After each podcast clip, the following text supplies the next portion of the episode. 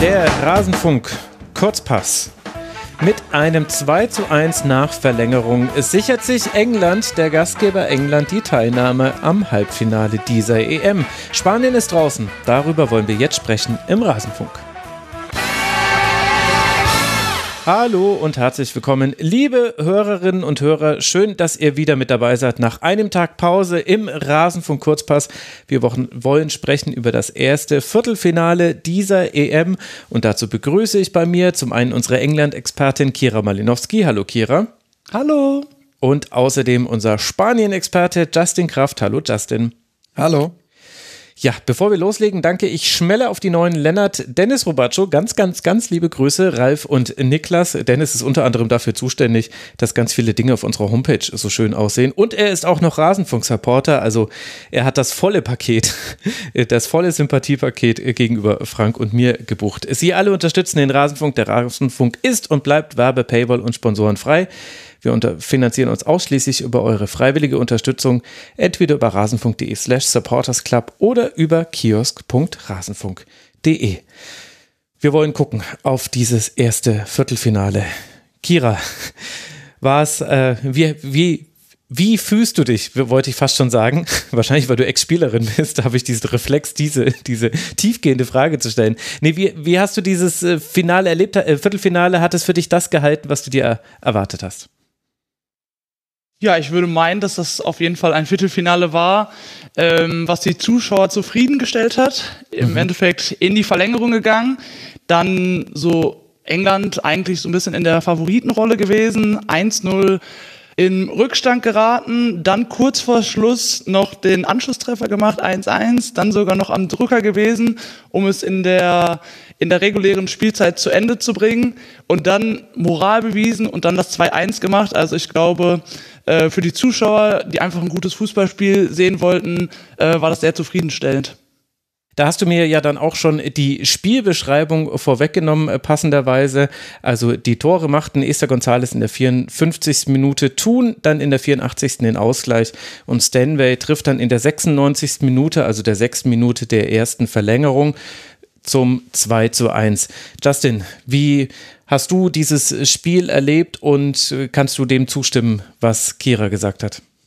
Ja, ich schließe mich da vollumfänglich an. Ähm, so ein bisschen aus spanischer Perspektive natürlich ein bitteres Ausscheiden, ähm, aber von, von der Spielqualität her von Anfang an wirklich äh, sehr stark. Ähm, beide Teams, die ja durchaus auch eine ähnliche Idee haben, äh, haben sich da in vielen Bereichen neutralisiert und dann kommt es eben am Ende, ähm, wie so oft in K.O.-Spielen, auf viele Details an, auf viele individuelle Leistungen auch.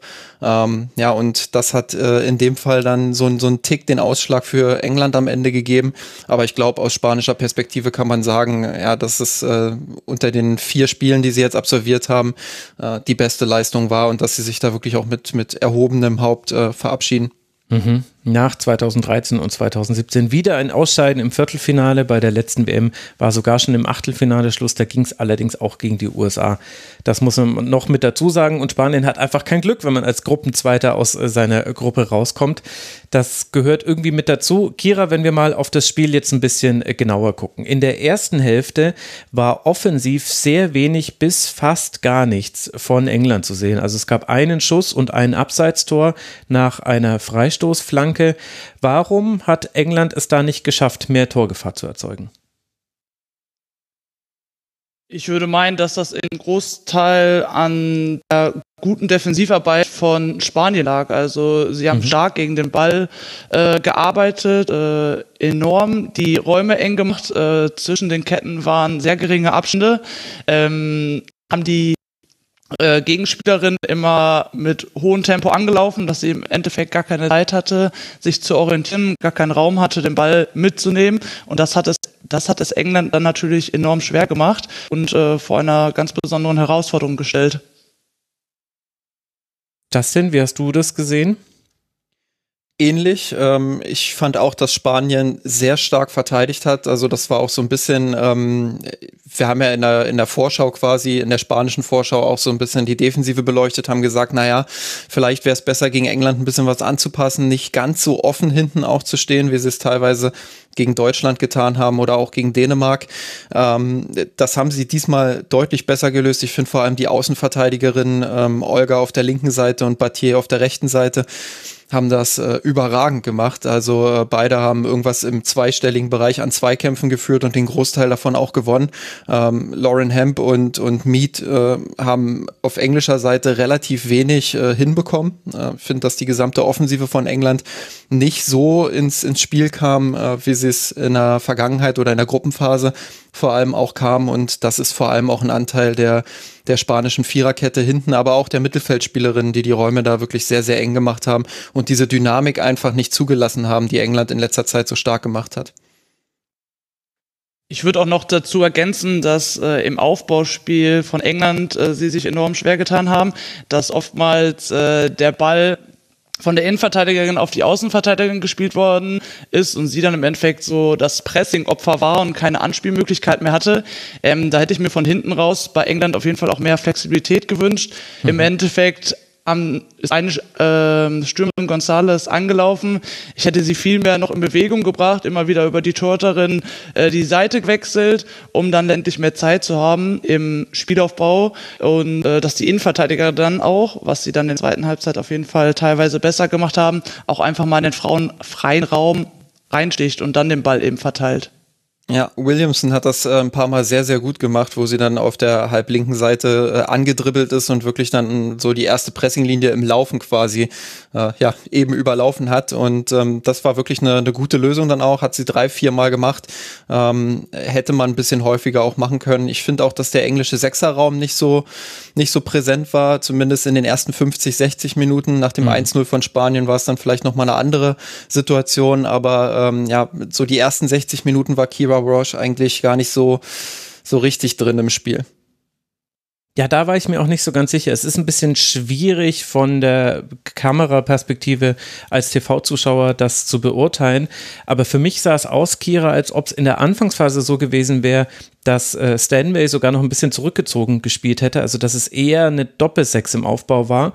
Und dann aber so nach einer Viertelstunde war es dann eher so, wie wir es bisher in den Spielen gesehen haben, ein 4-3-3, also Stanway und Kirby auf den Achterpositionen und alle anderen drei schieben vor. Und zum Teil haben ja dann auch Kirby und Stanway in die letzte Kette geschoben. Das konnte man aber tatsächlich dann sehr schwer sehen, weil dieser Bereich des äh, Bildschirms oft abgeschnitten war ich war mir nicht ganz sicher, ob das gewollt war, ob das vielleicht auch noch so ein bisschen Zurückhaltung war. Man hat beiden Teams schon auch angemerkt, dass die, der Erwartungsdruck hoch ist auf diesem Spiel und natürlich auch die Angst, Fehler zu machen. Hast du das auch so gesehen, dass das ein Problem war, dass letztlich, also Walsh kam ja kaum in Situationen, wo sie überhaupt erstmal aufdrehen konnte, weil sie eben auch sehr gut zugestellt wurde, oft mit einem Deckungsschatten. Und, und dann waren Stanway und auch Kirby, die waren ja kaum erreichbar überhaupt für die Außenspielerinnen. Also das, was du beschrieben hast, äh, Bronze vor allem hätte ja gar nicht Pressingopfer werden müssen, wenn sie noch eine Anspielstation gehabt hätte nach vorne. Ja, da kann ich dir auf jeden Fall voll und ganz äh, zustimmen. Ähm, hätte mir auch gewünscht, dass ein Achter einfach dann im Endeffekt tiefer kommt. Also Walsh hat ganz oft auf eine Seite dann eben drüber geschoben, äh, dann England nochmal verlagert und dann war auf der anderen Seite eben dann kein Achter äh, anspielbar. Und sie auf jeden Fall flexibler sein müssen und äh, Stanway und Kirby sind ja zwei ähm, passsichere Spielerinnen und die auch eine gute Technik vorzuweisen haben. Also die kann man da ja problemlos anspielen, aber haben sich dann im Endeffekt ein wenig versteckt Mhm. Justin, war das denn vom Pressing her, von der Arbeit gegen den Ball, das beste Spiel Spaniens bei diesem Turnier? Ich finde schon, ähm, weil sie, wie gesagt, äh, die defensive Balance gefunden haben. Zumindest was die ersten, ich sag mal, 60 Minuten angeht. Äh, ich glaube, was nach dem 1 zu 0 passiert ist, das kann man dann äh, vielleicht an späterer Stelle nochmal diskutieren. Aber rein von der Grundeinstellung her fand ich, ähm, dass sie das sehr gut gelöst haben. Also klar, ihren Ballbesitzfokus haben sie natürlich nicht verloren und auch nicht ihren, ihren Fokus, England früh unter Druck setzen zu wollen. Aber ich finde, dass sie, dass sie jetzt nicht ständig irgendwie im extremen Angriffspressing vorne angelaufen sind, sondern sich wirklich gut auch und kompakt sortiert haben, das Mittelfeld eng gemacht haben, die Räume da sehr eng gemacht haben. Ähm, England, äh, das haben wir auch gerade schon gesagt, musste immer wieder über die Flügel gehen und dort waren Olga und Battier sofort an ihren Gegenspielerinnen dran, also ähm, auch gut nachgeschoben dann, wenn eine Spielerin aus der Kette rausgerückt ist. Also ich finde schon, dass man, dass man sagen kann, dass das jetzt die beste Leistung auch gegen den Ball von den Spanierinnen war. Und woran liegt es deiner Meinung nach, dass in der ersten Hälfte offensiv jetzt ja auch nicht so viel von Spanien zu sehen war? Also ich habe es bei England schon gesagt, aber zur Wahrheit gehört ja auch, auch Spanien hatte jetzt nicht ein Füllhorn an Chancen, man hatte halt viel den Ball.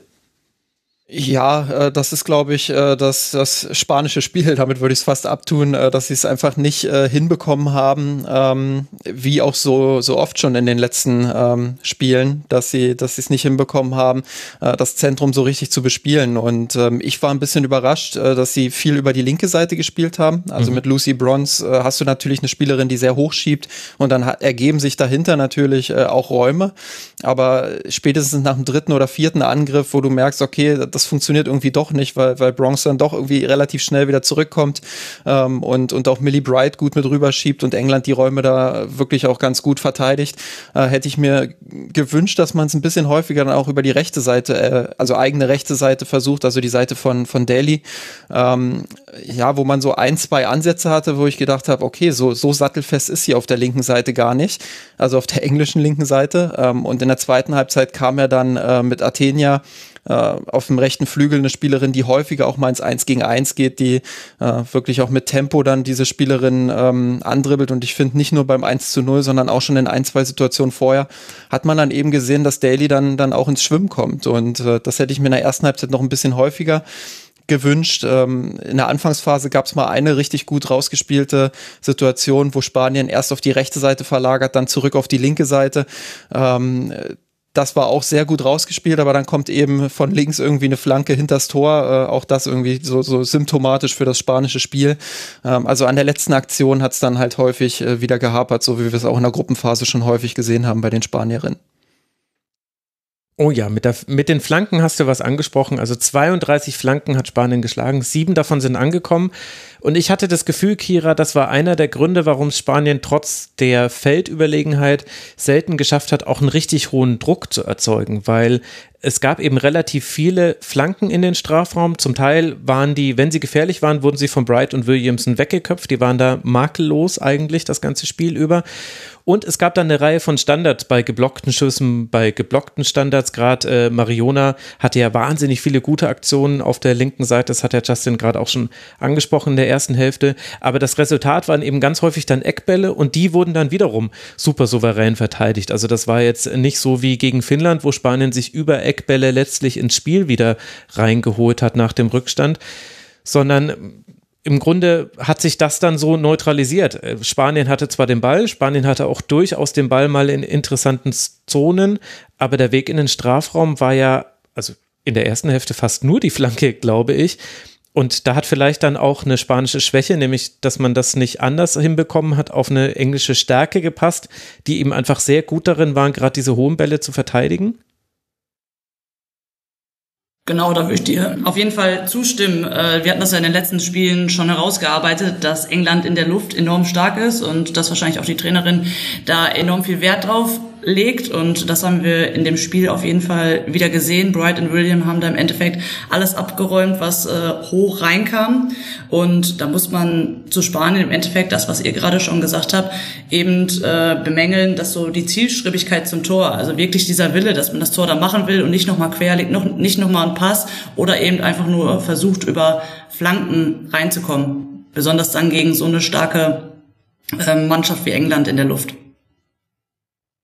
Und auf englischer Seite, es gab noch eine gute Phase, anfangs der, der, nee, am Ende der ersten Hälfte, also in der 40. Minute, da fällt dann auch das Abseitstor und äh, dann bis, bis zum Halbzeitpfiff war England besser. Da gab es auch ein hohes Pressing von England, wo man, das hat man auch in der Anfangsphase sehen können, wo man versucht hat, Spanien sehr auf eine Seite des Feldes zu ziehen, da alles krass, also mit, mit Frau gegen Frau Orientierung zuzustellen aber es gab relativ wenig äh, Ballgewinne. Gab es da Fehler, die England gemacht hat, deiner Meinung nach, oder war das einfach die spanische Stärke, dass die halt auch wirklich sowohl die technischen Fähigkeiten als auch die Ruhe besitzen, sich da rauszuspielen?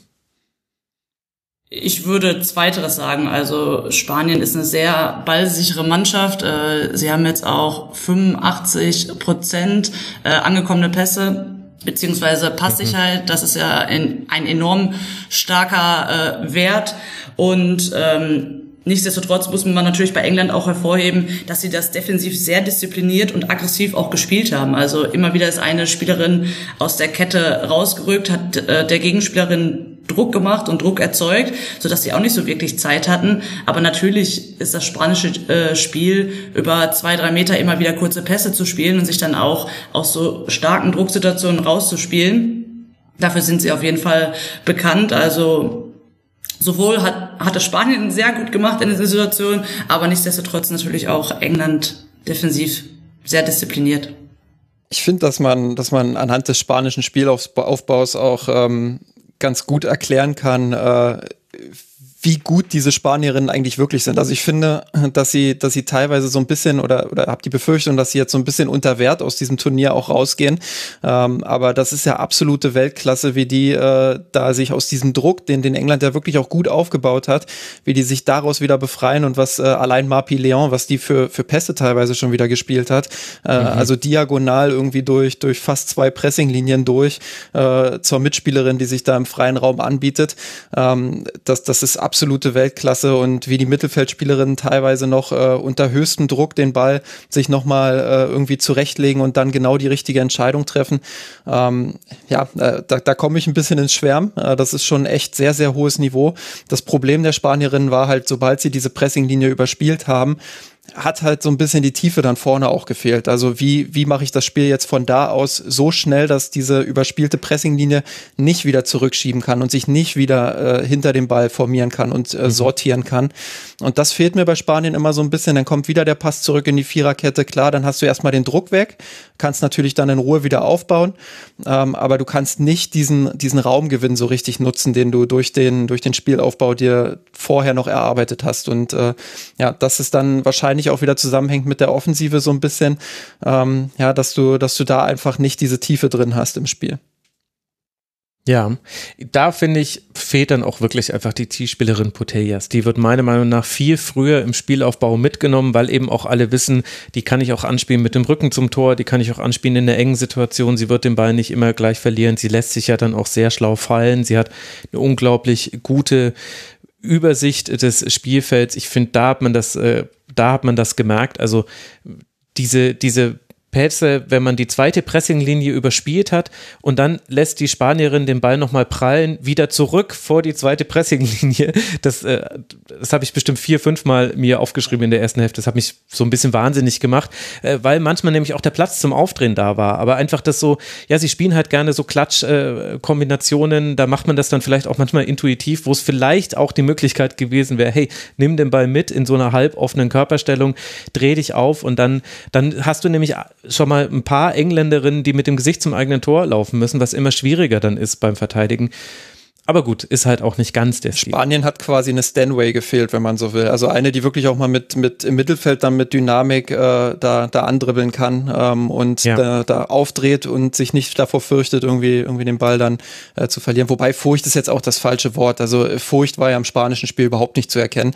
Aber äh, wie du schon sagst, dieses äh, teilweise unnötige Klatschen lassen, das ist mir auch aufgefallen. Äh, und da hätte ich mir gewünscht, ähm, ja, Aitana vielleicht, die hat es ein paar Mal gemacht, äh, wo sie dann auch nach vorne gedribbelt ist, aber ähm, hat natürlich nicht diese, diese, dieses Tempo und diese Dynamik, was, was beispielsweise Stanway mitbringt. Hm.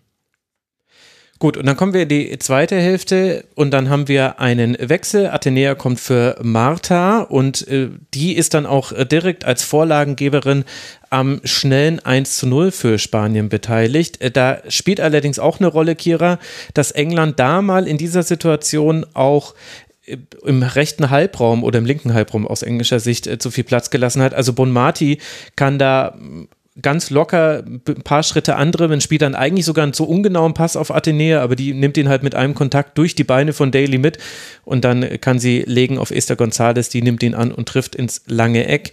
Was hat denn da bei England deiner Meinung nach gefehlt? Das war ja, also klar, man könnte es jetzt auf Daly reduzieren, ich habe aber das Gefühl, dass das fast eine Fehlerkette war vor diesem 0 zu 1.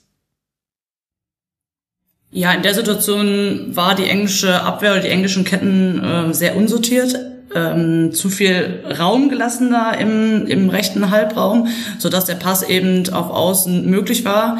Die Kette stand halt äh, sehr eng, weil der Ball erst zentral war und wurde dann rausgespielt. Mhm. Daly wollte dann die Distanz verkürzen, ist da mehr oder weniger ja dann rausgestürzt. Ich glaube, das war allen ersichtlich, dass äh, sie da hätte Tempo rausnehmen müssen, um die Gegnerin dann eben zu stellen. Das war definitiv zu leicht, aber es fing schon im zentralen Mittelfeld eben an. Und dann aber halt auch, äh, Justin, eine gute Aktion von Athenea. Also vielleicht auch das, was man sich in der ersten Hälfte noch gewünscht hat, mal eben ein 1 gegen 1 gewinnen und dann in den Strafraum reingehen danach äh, direkt. Und äh, das haben wir ja dann noch mehrfach gesehen in diesem Spiel. Da gab es durchaus noch Möglichkeiten, die genau auf diese Art und Weise herausgespielt wurden. Die Hereingaben von Athenea waren dann leider nicht gut, hat 0 von 7 Flanken angebracht, äh, zum Teil auch Esther gefunden, aber in der Höhe angespielt, dass die den Ball nicht verarbeiten konnte. Aber Athenea war definitiv eine Einwechslung, die einen Effekt auf dieses Spiel hatte. Absolut, äh, weil du jetzt auch mal so ein bisschen dieses, äh, dieses Element Dribbling mit drin hattest. Also es war in der ersten Halbzeit, äh, ja, haben sie es auch mal probiert, aber da hat so diese typische 1 gegen 1 Spielerin, die mit Tempo auch mal einer Gegenspielerin vorbeigehen kann, ähm, hat halt gefehlt. Und wie gesagt, dann haben sie es auch endlich mal über rechts gelöst. Ähm, das in der Situation wirklich auch sehr gut gemacht, finde ich. Im Zentrum war man ja wieder quasi, also in der Entstehung des Tors kurz davor, den Ball wieder zurückzuspielen. Ähm, dann, dann, ich weiß gar nicht mehr, es war, aber dann kommt so diese, diese Drehung um die eigene Achse und plötzlich hast du halt den, den offenen Alb, äh, Halbraum mit, mit äh, Aitana. Ähm, genau, und dann hast du diese 1 gegen 1 Situation auf dem rechten Flügel und davon äh, hätten sie in der ersten Halbzeit meiner Meinung nach auch schon nach Verlagerung mehr haben können ähm, gegen, gegen Daly. Äh, wie gesagt, ich will das jetzt gar nicht nur auf sie reduzieren, aber ich finde, dass, äh, dass sie häufiger allein gelassen wurde von den Engländerinnen äh, als auf der anderen Seite beispielsweise Lucy Bronze. Äh, deshalb ähm, ja, war ich ein bisschen verwundert, dass Spanien es in der ersten Halbzeit immer wieder über links versucht hat, aber ja, dieses 1 zu 0 war wirklich klasse rausgespielt von, von Spanien. Da haben sie ihre Qualität im Mittelfeld gezeigt, aber eben auch Athenia, die da, die da, ja, mit einer sensationellen Bewegung auch äh, an ihr vorbeigeht und dann das Auge für ähm, äh, jetzt müsste ihr helfen, Garcia, glaube ich. Äh, mhm. Ah, genau, ja, danke. Hat. ja, ich glaube, dieser Linksfokus, der kam daher, dass Mariona einfach wahnsinnig stark war. Also die hatte 89 Ballkontakte, die hat 21 von 21 Pässen im Angriffsdrittel an die Mitspielerin äh, gebracht, hat alle ihre Tackling-Versuche gewonnen, alle ihre Kopfballduelle gewonnen, hat äh, mehrere Dribblings äh, vervollständigt und war eben auch sehr häufig anspielbar. Also die hat ein sehr gutes Gespür dafür gehabt, wenn Bronson ein Stückchen zu weit rausgeschoben hat äh, gegen den Ball und dann war sie sofort in deren Rücken und ich glaube, daher kam dieser Linksfokus.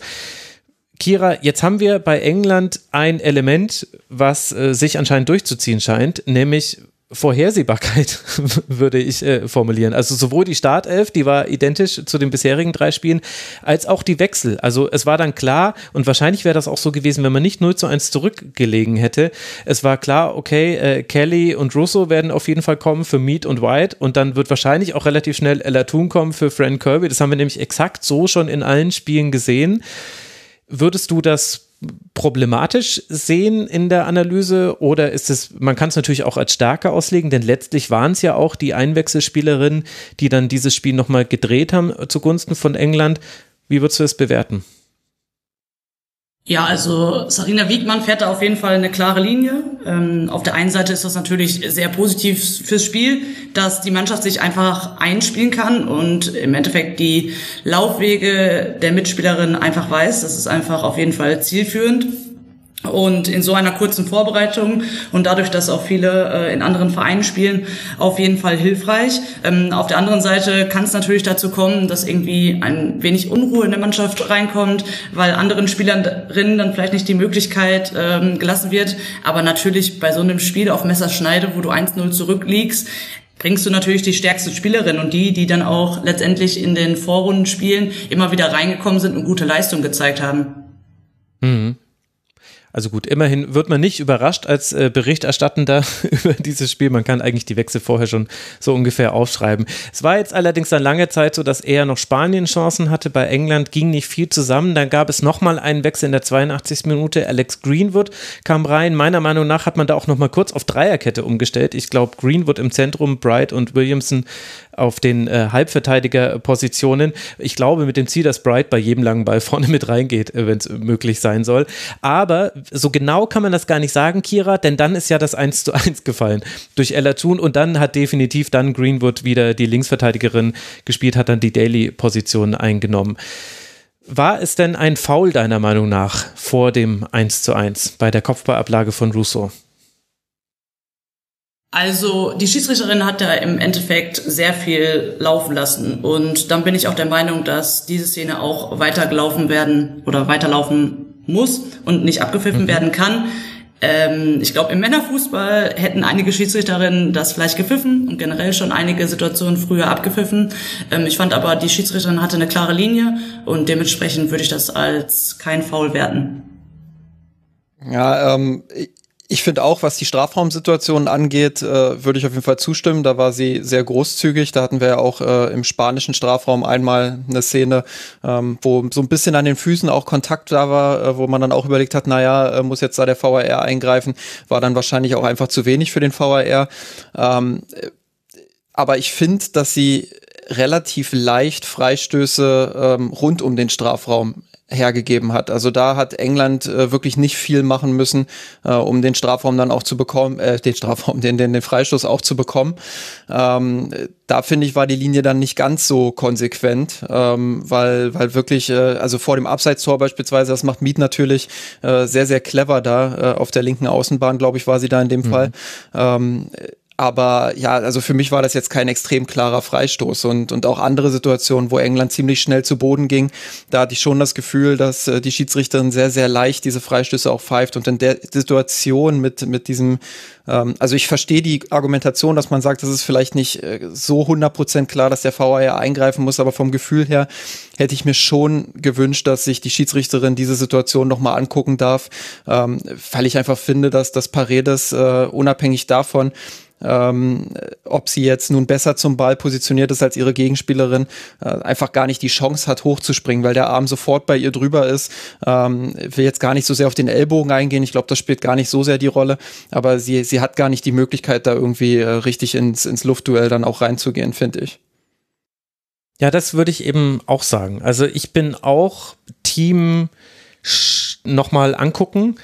Allerdings müsste man dafür jetzt auch wissen, hat das Stephanie Frappard schon auf dem Feld be bewertet. Also wenn sie es gesehen hat, dass äh, der Ellbogen über der Schulter war und sie es auf dem Feld bewertet hat, dann würde ich sagen, ist die Eingriffsschwelle nicht hoch genug, dass der VRR sie rausschicken muss, auch wenn man es vielleicht aus politischen Gründen hätte machen können, eben in der Kommunikation nach außen, um Spanien zu signalisieren, wir geben das jetzt nicht leichtfertig, äh, diesen Ausgleichstreffer, sondern wir gucken uns das nochmal an.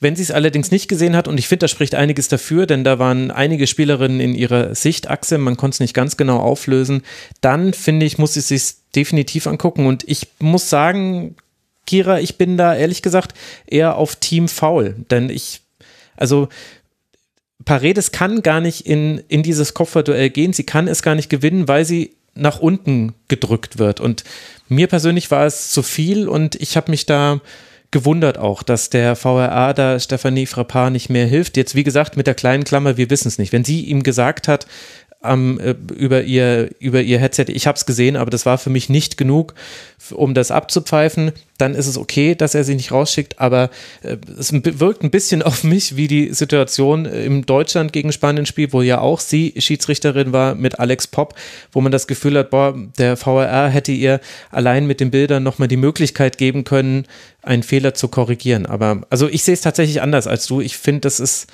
ähm, ich weiß, dass es schwierig ist, wenn der Gastgeber trifft, in der 84. Minute diese Entscheidung zu treffen. Würde ich nicht machen wollen. Ich wüsste auch nicht, ob ich das schaffen würde.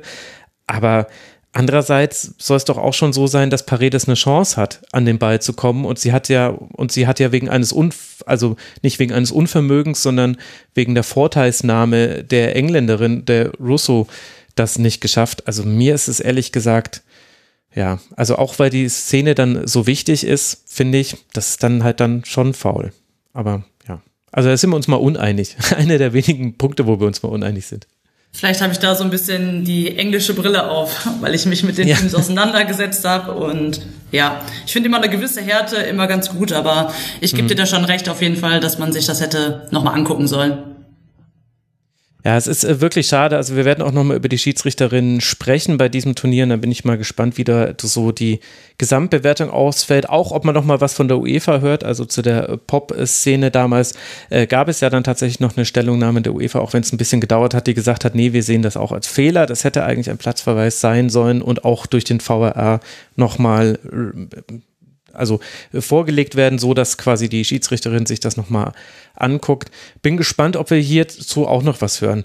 Was wir dann aber auf jeden Fall hatten, Kira, war eine Druckphase Englands. Sicherlich auch äh, psychologisch bedingt. Du kommst eben kurz vor Schluss zum Ausgleich und dann hätte es sogar sein können, dass England das noch in der regulären Spielzeit äh, mit einem 2 zu 1 äh, drehen kann. Da hatte Spanien deutliche Probleme, vielleicht auch körperlich ein bisschen schwer zu beurteilen aus der Distanz. Und ja auch die erste Hälfte der Verlängerung hat England äh, ge gehört, äh, bis dann zu diesem Distanzschuss von äh, Stanway, wo vielleicht auch äh, Panos im spanischen Tor nicht ideal aussieht. Wie hat dir denn England in dieser Phase gefallen und ist es dann für dich in der Summe auch verdient, dass England dieses Spiel über die Zeit gebracht hat? Nach dem Anschlusstreffer haben sie auf jeden Fall nochmal enorm viel Druck erzeugt. Dann hatte man natürlich auch die Zuschauer im Rücken, die einen auch nochmal nach vorne gepusht haben. Und man hatte wirklich das Gefühl, dass sie das dann über die 90 Minuten noch zu Ende bringen wollen. Das war im Endeffekt das England, was man so die letzten Spiele auch gesehen hat, mit dieser, ja, Angriffslust und äh, immer wieder nach vorne spielen. Ähm, da hat mir England auf jeden Fall gut gefallen. Spanien war natürlich dann noch so ein bisschen von der Rolle und äh, ich glaube, dass sie die Situation immer noch sehr ähm, aufgeregt hat und dass das immer noch so ein bisschen im Hinterkopf war. Und wenn man kurz vor Schluss dann noch den äh, Anschlusstreffer bekommt, äh, macht das natürlich immer was mit äh, einer Mannschaft. Äh, England hat das dann aber natürlich auch aggressiv und gut nach vorne dann auch gespielt. Hm. Ich finde, in der Situation hat man dann aus spanischer Perspektive auch noch mehr dieses Fehlen von Alexia Putellas auch äh, gespürt, weil ich finde, dass sie auch eine Spielerin ist, die in solchen Situationen dann genau das richtige Gespür dafür hat, wie beruhige ich jetzt diese, diese, diese hektische Phase auch wieder. Und das hat mir bei Spanien dann ein Stück weit auch gefehlt. Ich finde übrigens auch, dass vor dem 1 zu 1 schon so eine kleine äh, englische Druckphase eingesetzt hat, ohne jetzt, dass da äh, extrem viel Ertrag äh, bei rumkam.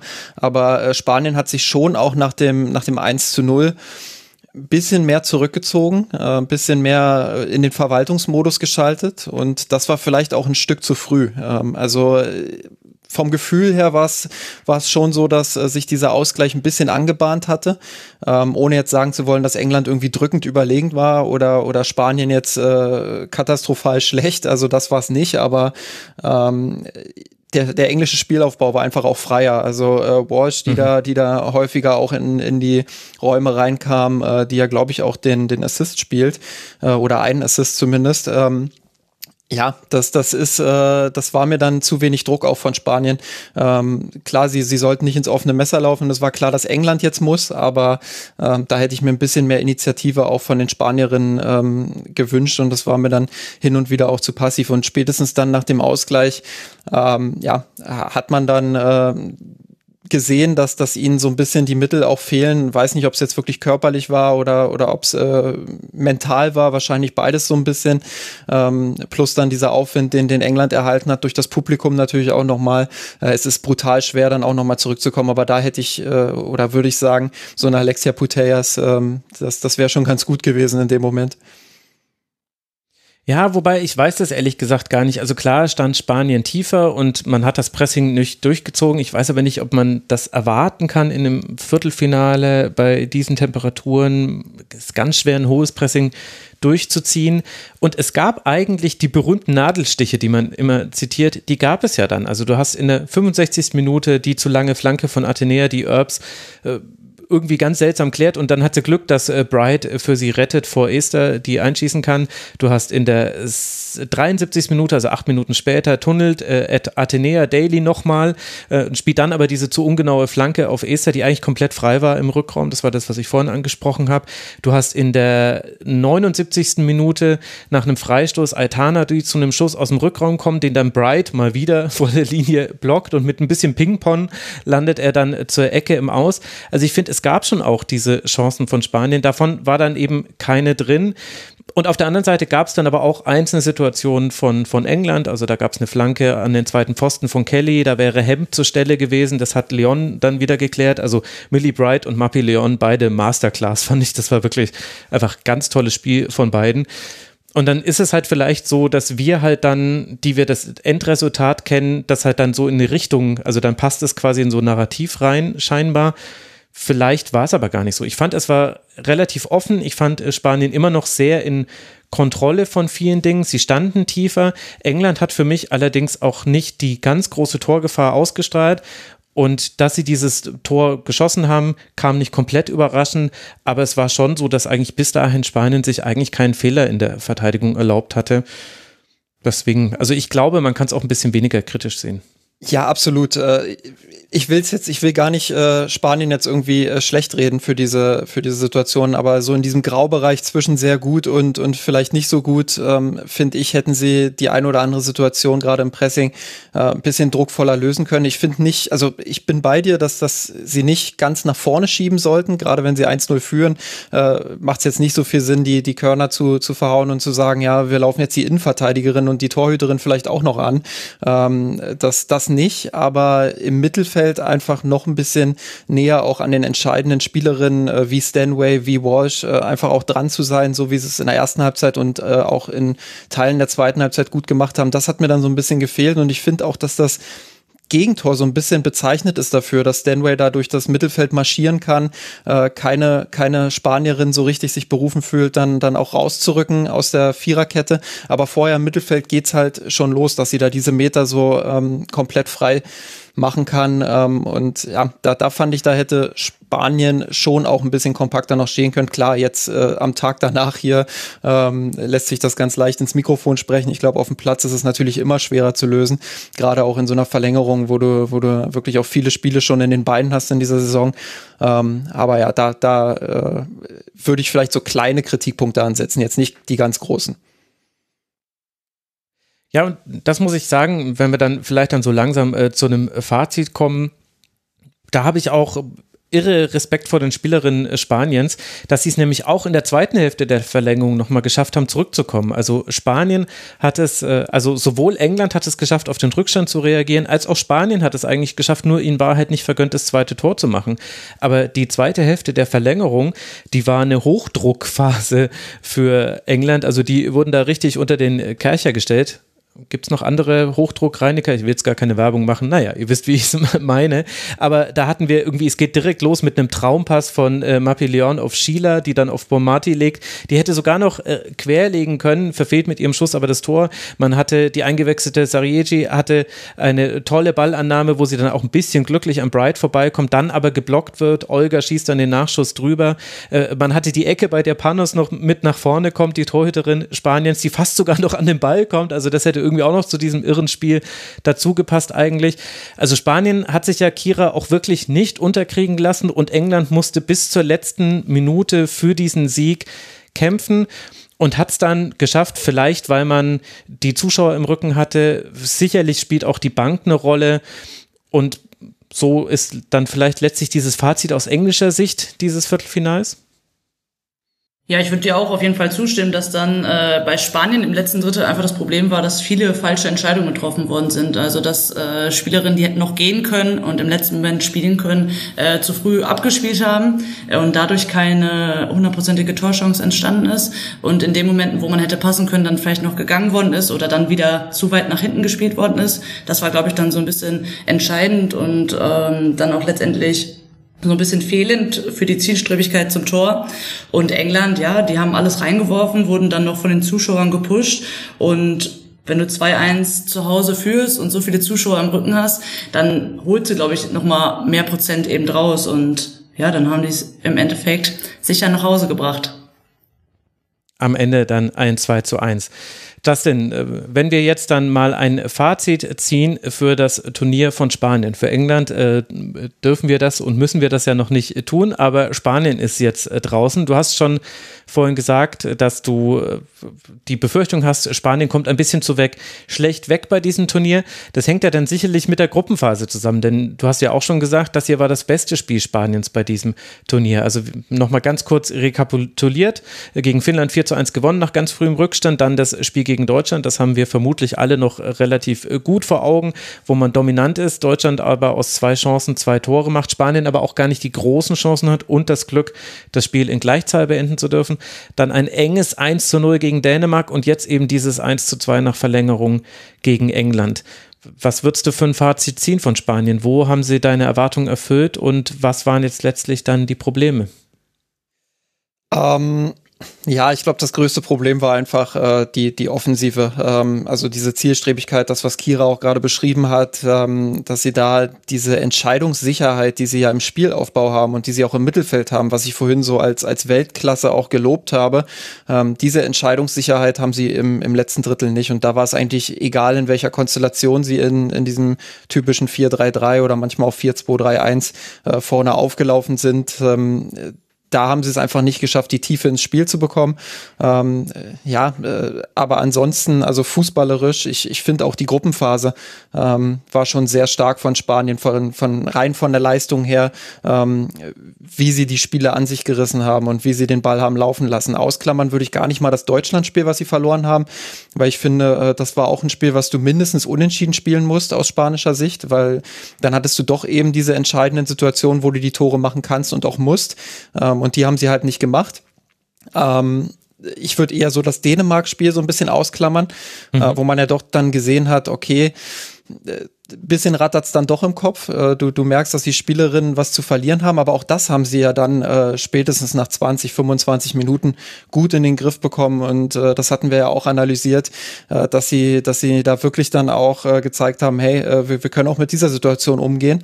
Ähm, ja, also ich glaube, ähm, als, als Spanien nimmst du aus diesem Turnier mit, dass du konkurrenzfähig bist mit der Weltspitze, absolut. Ähm, äh, ärgerst dich natürlich darüber, dass es wieder nicht gereicht hat äh, zu einem zu einem K.O.-Spielsieg. Ähm, ärgerst dich vor allem, glaube ich, über die Art und Weise. Äh, wir haben über die VAR-Situation gesprochen. Ähm, aus, aus spanischer Sicht kann ich den Frust da komplett nachvollziehen, auch wenn es da zu Recht verschiedene Meinungen drüber gibt ähm, ja, ärgerst du dich einfach als, als Spanien natürlich darüber.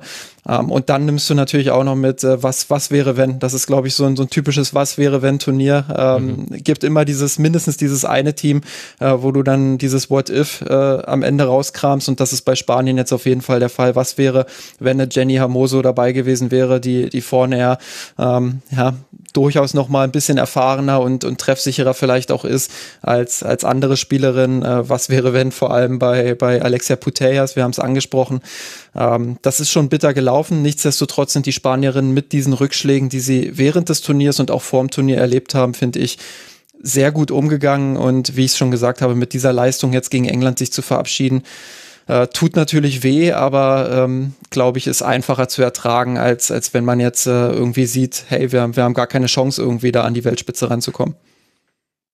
Kira, magst du noch irgendwas zu Spanien ergänzen? Über England werden wir ja noch sprechen hier im Rasenfunk. Ich finde, Justin hat das super zusammengefasst und ich kann mich dahingehend eigentlich nur anschließen. Gut. Dann lassen wir es dabei bewenden. Kira hören wir dann im Halbfinale. Das findet statt am nächsten Dienstag. Gegner wird entweder Schweden oder Belgien sein. Und wie immer werdet ihr das natürlich dann im Rasenfunk Kurzpass hier aufbereitet bekommen. Das Spiel des deutschen Teams am heutigen Abend, dem Donnerstag, Deutschland gegen Österreich, hört ihr dann in der Schlusskonferenz. Es wird also am morgigen Tag keinen Kurzpass geben. Der kommt dann erst wieder zum Spiel Frankreich gegen die Niederlande. Also nicht wundern, die deutsche Spielbesprechung dann in der Rasenfunk Schlusskonferenz und alles andere, wie ihr es gewohnt seid, liebe Hörerinnen und Hörer, im Kurzpass. Ja, ich danke euch beiden sehr, sehr herzlich. Zum einen Kira Malinowski, danke dir für deine Zeit und bis zum Halbfinale. Gerne. Ich freue mich. ich mich auch. Und herzlichen Dank an äh, Justin Kraft, der Ad Justin Kraft unterstrich auf Twitter. Wenn man dir da folgt, wird man auch definitiv noch viel weiteres von dir zu diesem Turnier lesen können. Danke dir, Justin, dass du im Rasenfunk mit dabei warst. Gerne, danke. Und euch, lieben Hörerinnen und Hörern, äh, danke für eure Aufmerksamkeit. Falls ihr es mitbekommen habt, hatten wir wieder ganz leichte technische Probleme während dieser Folge. Es äh, tut mir sehr leid, aber ich hoffe, dass ihr das vielleicht gar nicht so sehr gemerkt habt. Da mal gucken, was ich da jetzt noch in der Postproduktion rausholen kann. Wir hören uns wieder in der Schlusskonferenz und dann hoffentlich dann auch in dem Kurzpass zu Frankreich-Niederlande und zu Schweden-Belgien. So ist es eigentlich richtig. Da hören wir uns ja schon wieder. Also bis dahin, macht's gut, bleibt gesund. Ciao.